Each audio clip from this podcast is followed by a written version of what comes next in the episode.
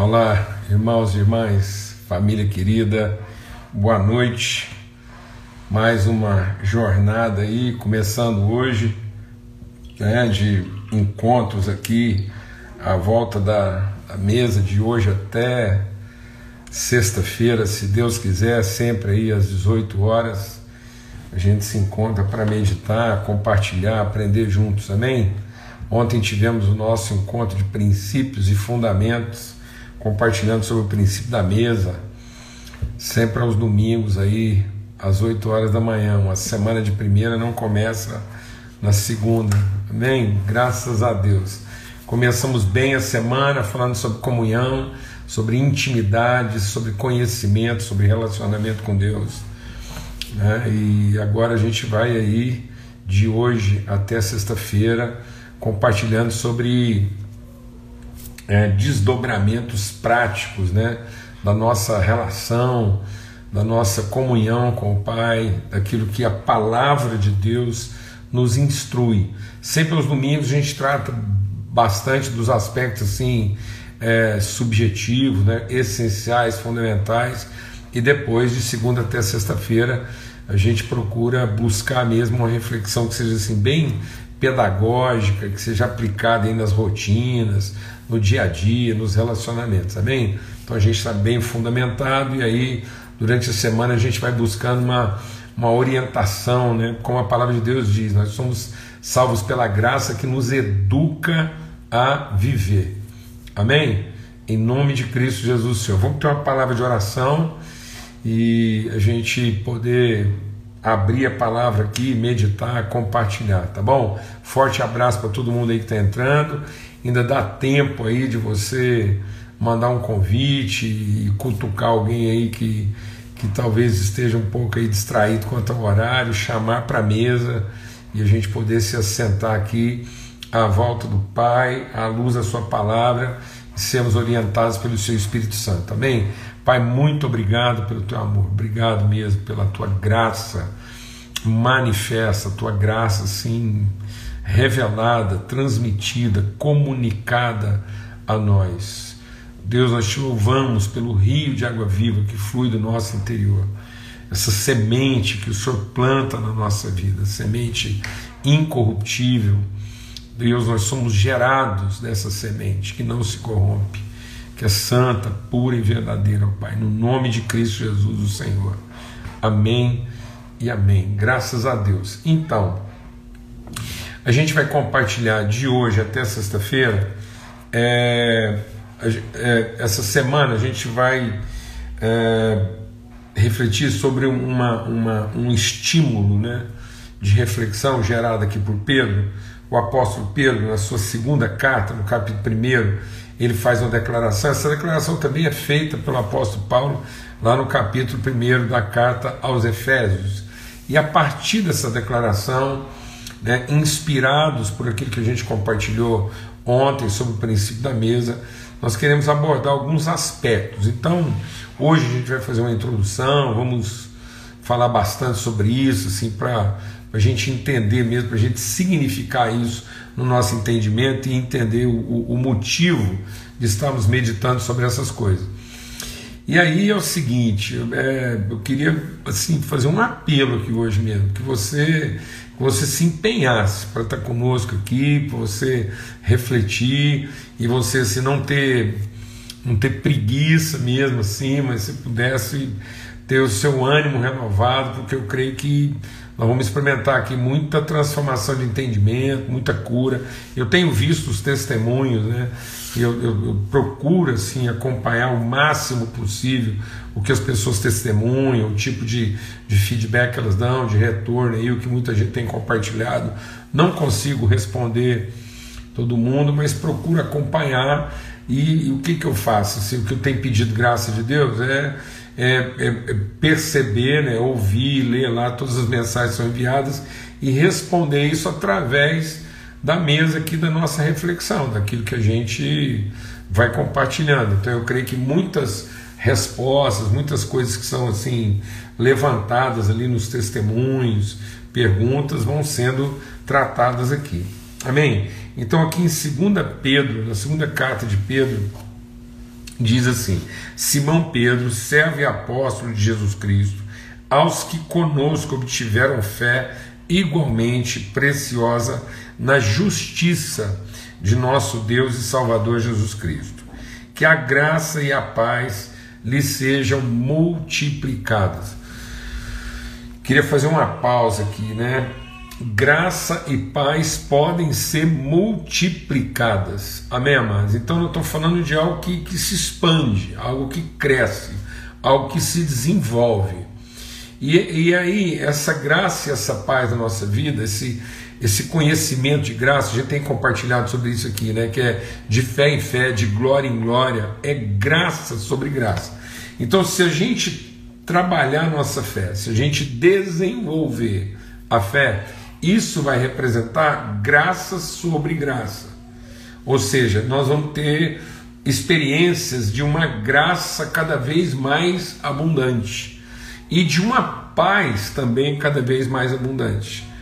Então, se eu já experimento um determinado nível de, de, de fé e um determinado nível de paz e graça, isso pode evoluir, isso pode se expandir, isso pode ser multiplicado.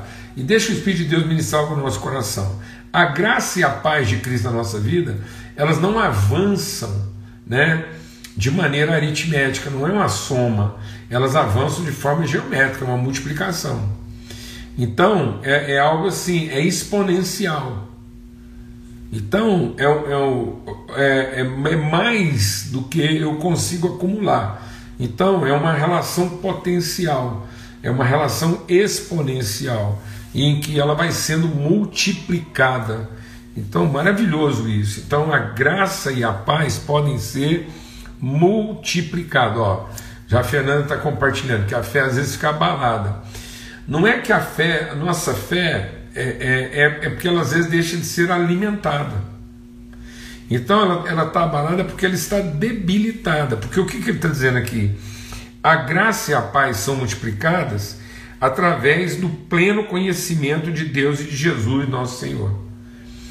Então, é um, é um trabalho mesmo de meditação. Por isso que a palavra de Deus diz que nós temos que meditar. E meditar, porque isso é um lavar constante. Então, na nossa vida, a gente vai compartilhando virtude, você vai repartindo as coisas com as pessoas, e isso vai, vai, é, é, vai drenando você. Você está compartilhando, você está repartindo. Então, nós temos que cuidar da fonte, alimentar. Nós somos como uma árvore plantada junto a ribeiros de águas. Então, nós temos que alimentar, nós temos que buscar os nutrientes que vão fazer o quê? Que vão alimentar a nossa fé. Então, às vezes, você está com a fé subnutrida. E por isso você tem a sensação de que ela está abalada. Amém? Porque a fé tem que ser o quê? Alimentada, ela tem que ser desenvolvida. O próprio texto aqui diz isso, né? Então ele diz aqui, olha, no versículo 5, ele diz assim: portanto, por causa disso, concentrem todos os seus esforços para acrescentar à fé que vocês têm virtude e conhecimento.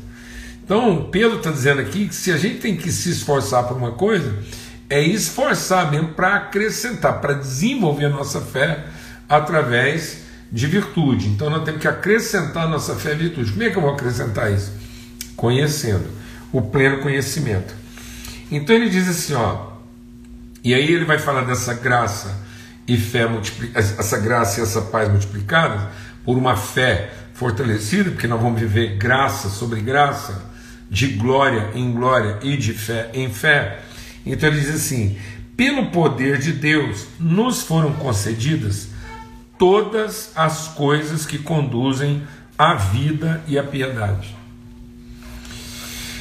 Pelo pleno conhecimento daquele que nos chamou para a sua própria glória e virtude por meio delas, então, por meio dessas coisas que já foram é, é, entregues, já foram concedidas, por meio delas, Ele nos concedeu as suas preciosas e muito grandes promessas, para que por elas vocês se tornem co-participantes da natureza divina, tendo escapado da corrupção das paixões que há no mundo. Por causa disso, Concentrem todos os seus esforços, acrescentando à vossa fé virtude. Amém? Virtude, conhecimento. Então, nós estamos aqui na segunda carta de Pedro, capítulo 1, a partir do verso 1, e a gente leu até o verso 5. Depois eu até é, encorajo você, a gente sempre faz isso, a que você medite mais profundamente sobre isso. Mas, de hoje até sexta-feira, a gente vai fazer um trabalho aqui meio exaustivo e até repetitivo, mas nós vamos trabalhar algumas é, condições práticas, bem práticas mesmo, do que, que significa essa vida de graça e paz multiplicada. Algumas coisas que têm que ser ressignificadas na nossa vida, ser transformadas mesmo no nosso entendimento. E aí, aproveitando o ensejo que a gente compartilhou ontem sobre a questão da mesa, é, é, o que, que esse texto está dizendo e que faz toda a diferença na nossa vida? Onde foi que a nossa fé foi corrompida? Ela foi corrompida na medida em que o tentador nos estimulou, nos incitou a pensar que a fé está para a bênção que nós ainda vamos receber. Eu sei que a gente já tem, eu sei que a gente já tem compartilhado bastante sobre isso, mas eu vou seguir o que o apóstolo Pedro está dizendo. Então, já que isso aqui é uma mesa preparada, né, uma mesa preparada, é uma mesa para a gente é, enfrentar essa viração do dia, enfrentar aquelas circunstâncias, situações que muitas vezes a gente não, não imaginava que a gente ia passar para, por elas então, assim, ele diz assim: concentrem todos os seus esforços. Bom, então eu tô, eu vou me submeter à orientação do apóstolo.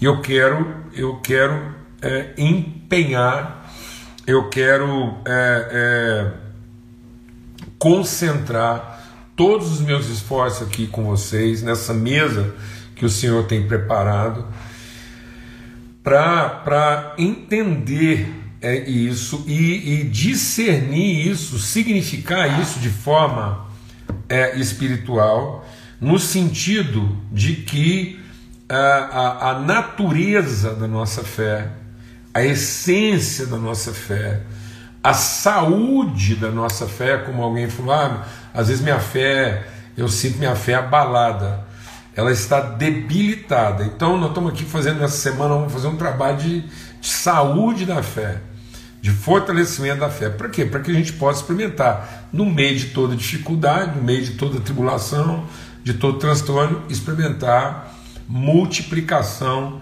de graça e paz. E aí o que, que acontece? É, é, o que precisa ficar entendido é que a fé é a certeza do que Deus já concedeu e às vezes as pessoas não estão trabalhando a consciência, elas não vão para a Bíblia, deixa o Espírito de Deus ministrar o nosso coração aqui. Elas não vão para a Bíblia para conhecer. Conhecer o que? O que Deus já deu. A gente vai na Bíblia atrás de encontrar uma forma de obter o que nós pensamos que está faltando. Amém, amados? E isso muda tudo. Porque só é verdadeiramente fé se ela está baseada na promessa. E a promessa de Deus não é a garantia do que nós vamos receber é a revelação do que já foi concedido. Essa foi a grande astúcia do diabo. O diabo veio até o homem e fez o homem pensar a partir do que lhe faltava. E não, e parou, e o homem parou de pensar e conceber a partir daquilo que Deus já tinha concedido. Então a fé é uma firme convicção de uma bênção já concedida e não de uma bênção a ser recebida. De modo que as pessoas não estão morrendo por falta de bênção. Elas não estão morrendo porque não foram abençoadas. Elas estão morrendo por ignorar, por não conhecer as bênçãos que já foram concedidas. E aí a gente, é, esse quadro ainda fica pior.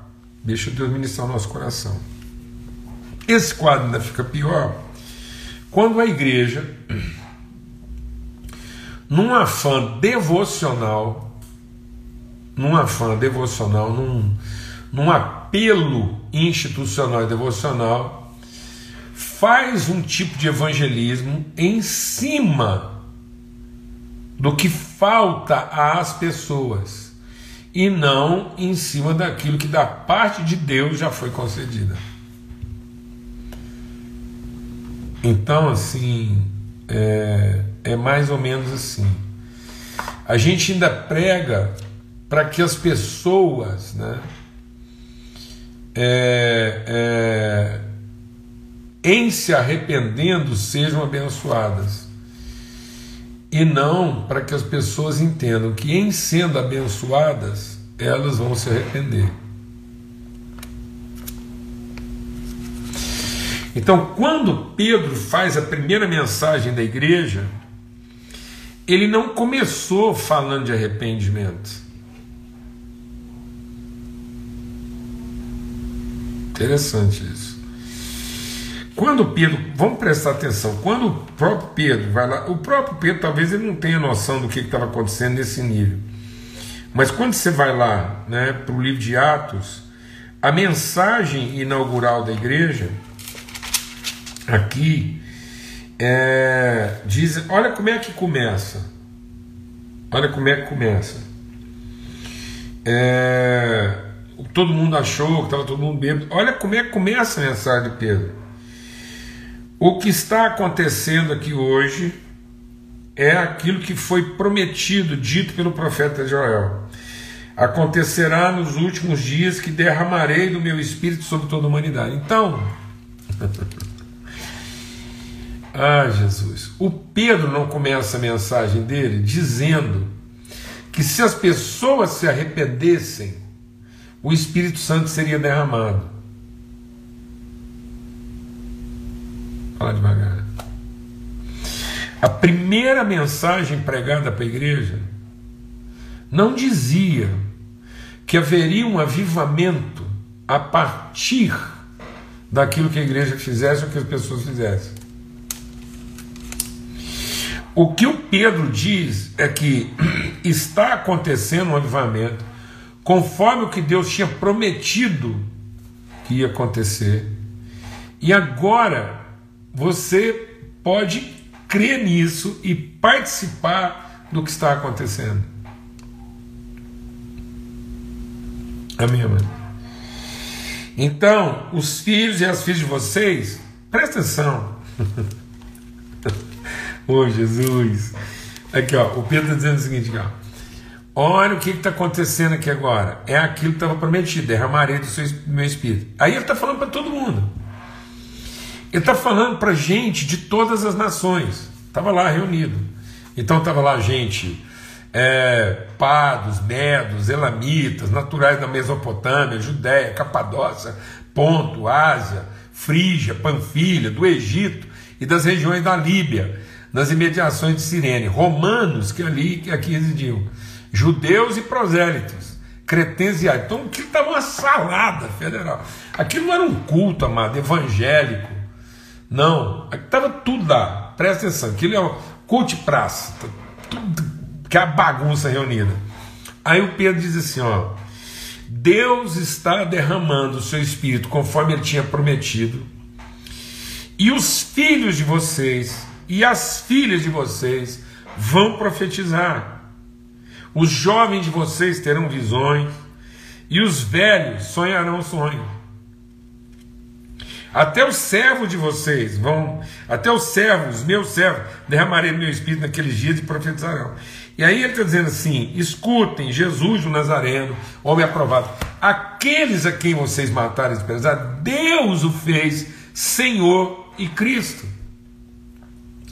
Então, Pedro não está entregando uma expectativa.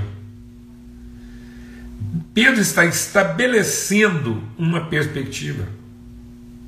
É o que está acontecendo. Então a fé não é para o que vai acontecer. A fé é para que eu possa entrar, participar do que está acontecendo conforme Deus estabeleceu desde a eternidade. E aí o meu, meu sentido de participação muda. Porque agora eu não tô, eu não sou um participante, deixa Deus ministrar o nosso coração aqui. Eu não sou um participante litúrgico do evento. Eu sou uma parte integrante do processo. Então eu não estou participando como um observador do que está acontecendo. Finalmente eu entendo que eu sou parte de tudo aquilo que Deus prometeu que faria. O que Deus mim é a minha vida que eu ignorava. E que na verdade eu estou sofrendo não é porque falta esforço, dedicação, empenho nem capacidade. Eu estou sofrendo porque de alguma forma meus olhos estavam fechados e eu ignorava o que na verdade já tinha sido concedido. Amém, irmãos? Em nome de Cristo Jesus, isso que você está dizendo. Então, essas promessas, nós nos tornamos participantes da natureza de Deus. Então, vamos deixar Deus ministrar o nosso coração. Deus primeiro preparou o jantar. Depois ele permitiu a fome. Então presta atenção. A mesa não é para a fome. A fome é para a mesa. Vou só dar uma. Hoje a internet está complicada. Hoje eu vou cortar aqui. Então, a mesa não é para fome. A fome é para a mesa. Então, Deus só permitiu a queda do homem, Deus só permitiu tudo que está acontecendo porque já estava providenciado, Ele já tinha nos abençoado. Então preste atenção: se não tivesse a provisão, Deus não teria permitido a necessidade. Por isso que a palavra de Deus diz o que? Alegrem-se quando vocês passarem por várias tribulações. Porque quanto maior for a dificuldade que eu estiver enfrentando, maior a minha certeza e esperança do tipo de jantar que está me esperando. Então eu não vou pensar uma comida a partir da minha fome. Amém, amados? Porque é isso que a palavra de Deus diz.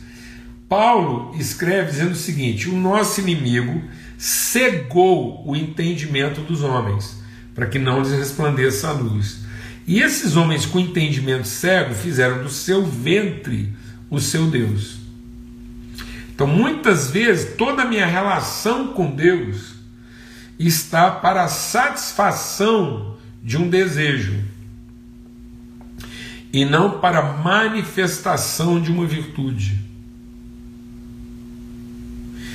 Então, a fé é para é para a revelação de uma vontade. Então a fé está fundamentada numa vontade estabelecida. E aí a fé é para que eu possa colocar em prática essa vontade. Então a fé é para que aquilo que já está providenciado chegue ao seu destino. Por isso que eu tenho a sensação de que a bênção veio depois da fé, mas não é. Por isso que Jesus fala assim: ó homens de pequena fé. Por que pequena fé? Porque eles tiveram essa fé meio, meio é, é, uma fé meio é, intuitiva, de porque eles viram a bênção chegando, eles imaginaram que foi a fé que produziu a bênção. Não. Alguém tendo consciência da bênção, amém? Usou a sua fé. Então, essa, essa consciência, essa percepção, essa, essa convicção de, dessa, desse compromisso de Deus conosco. Então, quando eu tenho uma convicção do compromisso de Deus conosco, quando eu tenho uma convicção, uma certeza do tipo de relação que Deus tem estabelecido conosco, então isso fundamenta a minha fé. E aí, andando de fé em fé, eu vou experimentar graça sobre graça. Glória a Deus. E para experimentar graça sobre graça, às vezes eu vou ter que passar por vários desafios e tribulações. E aí eu não estou passando por desafio e tribulação porque Deus está me punindo. E às vezes eu vou passar, às vezes não. Quando? Porque não confunda tormento com tribulação. Às vezes você está tendo uma vida tormentada. Essa, esse tormento, você está lá em tormento, você está em perturbação de alma. Por quê? Porque você ignora, você não medita, você não alimenta, você não, não fortalece a sua fé. Agora, quando eu estou fundamentado em fé, isso quer dizer que às vezes eu vou passar por várias tribulações. E em passando por várias. Oh, Jesus. E em passando por várias tribulações, eu vou experimentar graça sobre graça. Amém?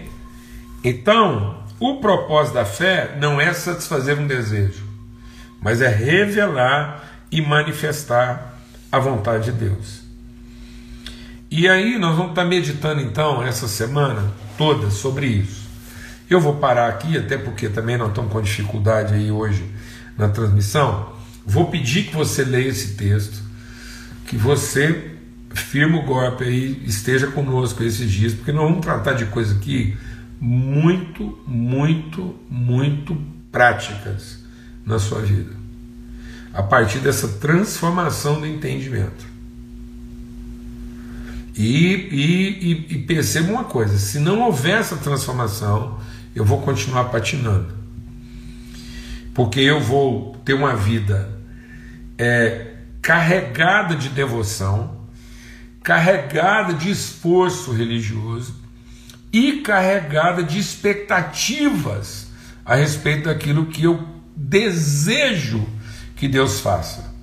E não a vida fundamentada em convicção, inteireza de fé, experimentando graça sobre graça e experimentando paz sobre paz. De modo que a graça e a paz são multiplicadas. Então, se você quer experimentar uma graça multiplicada, uma paz multiplicada, apesar de todas as dificuldades, então nós precisamos entender como é que essa fé opera na nossa vida e precisamos empenhar todo o nosso esforço em acrescentar a essa fé virtude e conhecimento. E é isso que vamos estar fazendo essa semana aqui, tá bom? Para quê? Para que a gente viva essa vida de quem comunga, né? O que, que acontece quando eu chego na mesa? Quando eu chego na mesa e vejo que Deus já preparou, então eu, eu compartilho a natureza de Deus. Eu não experimento o poder de Deus. Deixa Deus ministrar o nosso coração. A fé é para que a gente comungue, para que a gente compartilhe a natureza de Deus, e não para que a gente desfrute ou experimente o seu poder. Então Deus não quer te dar uma experiência de poder, Deus quer te dar uma vivência de comunhão, de modo que você e eu a gente comungue a sua natureza e na mesa a gente possa nos alimentar daquilo que Deus já providenciou para nos tornar pessoas co-participando da sua natureza e verdadeiros ministros da sua virtude. Amém?